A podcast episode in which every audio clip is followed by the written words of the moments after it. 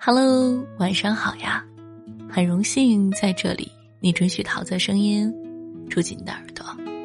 后台有个小朋友问桃子：“桃子小姐姐，你在大学有没有遇到这样的室友，到处的挖苦你，很讨厌，他那张嘴就像是茅坑里的石头，特别的臭，我特别怕他张嘴，我该怎么办呢？”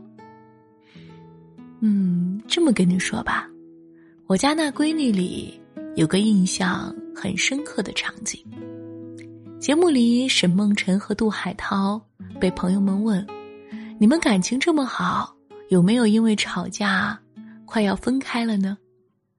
杜海涛和沈梦辰对视了一眼，同时伸出手指向了杨迪。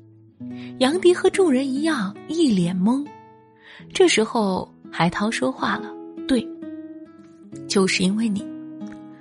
海涛之前去了长沙，经常喊他出来玩儿，他有时候就懒得出来，但如果听杨迪也去，沈梦辰就会去，所以海涛就有点吃杨迪的醋。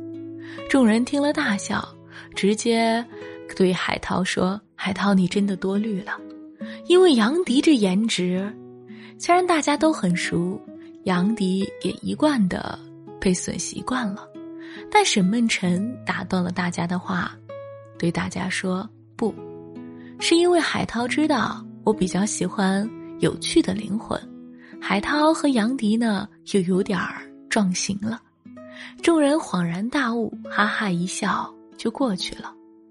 我之前一直对沈梦辰无感。但这个小细节里，就完全看出了沈梦辰是个情商很高的人。一句话，既夸了海涛，又夸了杨迪。和情商高的人相处，真的是如沐春风。相信很多人都看过一个视频，新娘在婚礼上当众挖苦新郎。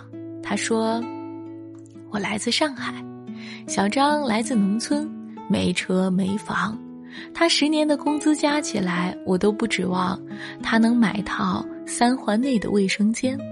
这人特别抠，冲马桶要在小便积累三次以上。对了，他还有个特长，就是那个时间特短。说到这儿，所有的嘉宾脸都变了。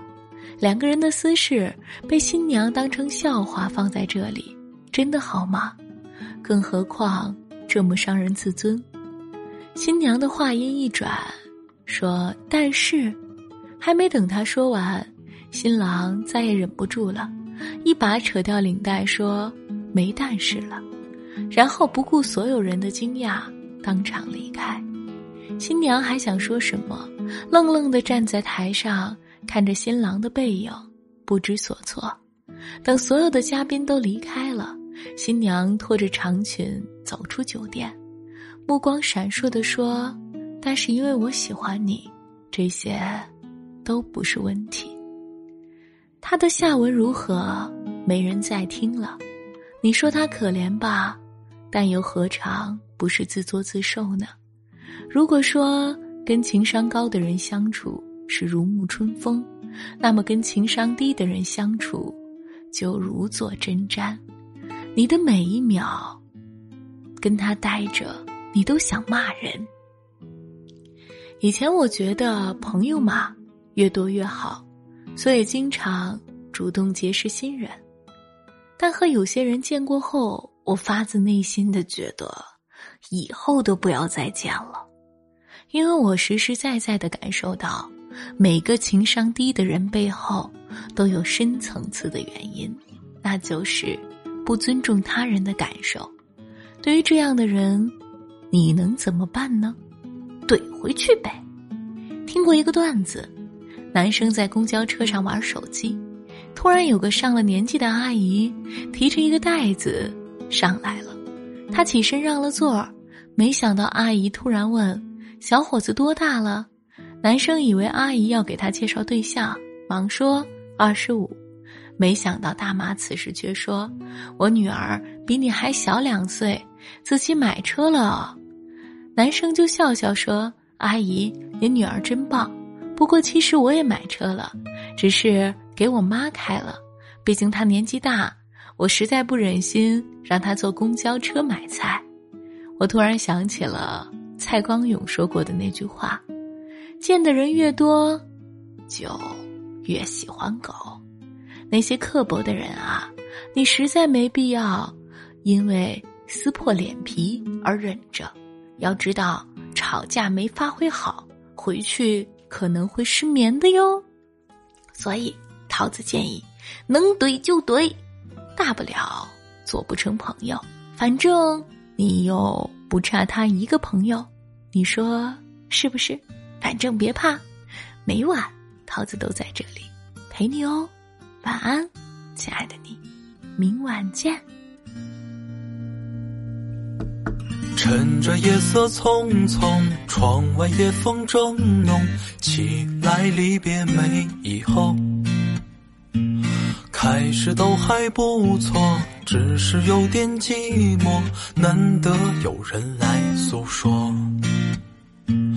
没有一片云朵，日光投下沿着鼻孔的呼吸渐弱。身后背的雨伞已经快要吹干，口渴的眼花缭乱，不简单。不简单，心里想赞叹世上的艰难。昨夜昏在半山腰，云彩为山戴帽。第二天雨就来到，登上这座山端，走路越来越慢，今生的梦做不完。路途依旧遥远，曲折的不自然，心里的忧片草地，在溪水边歇息，如鹿而我在这里。常凭自己所想，想来想去惊慌，还是要常常仰望。哦，不简单，不简单。心里想赞叹世上的艰难，旷野一人望星空，我又有泪掉落，我也不知道这是为何。昨夜凭栏起狂风，我升起了烟火，烫一壶浊酒敬我的欢乐。追求的太平凡，如果你不想要，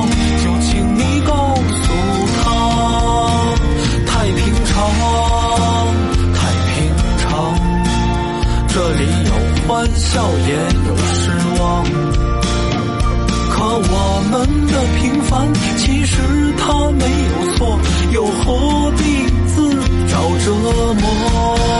一夜中白了头，仅存的傲气还在心中。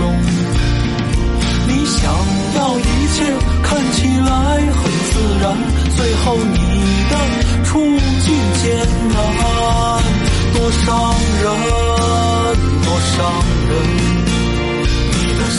不断承受伤痕，可最后的遗愿却没了结果，你也不知道是为何。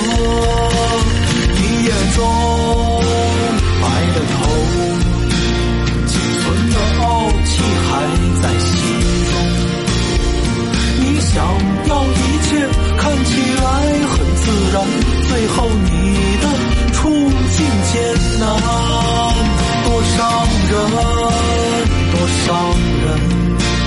你的心不断承受伤痕，可最后的遗愿却没了结果。你也不知道是为何，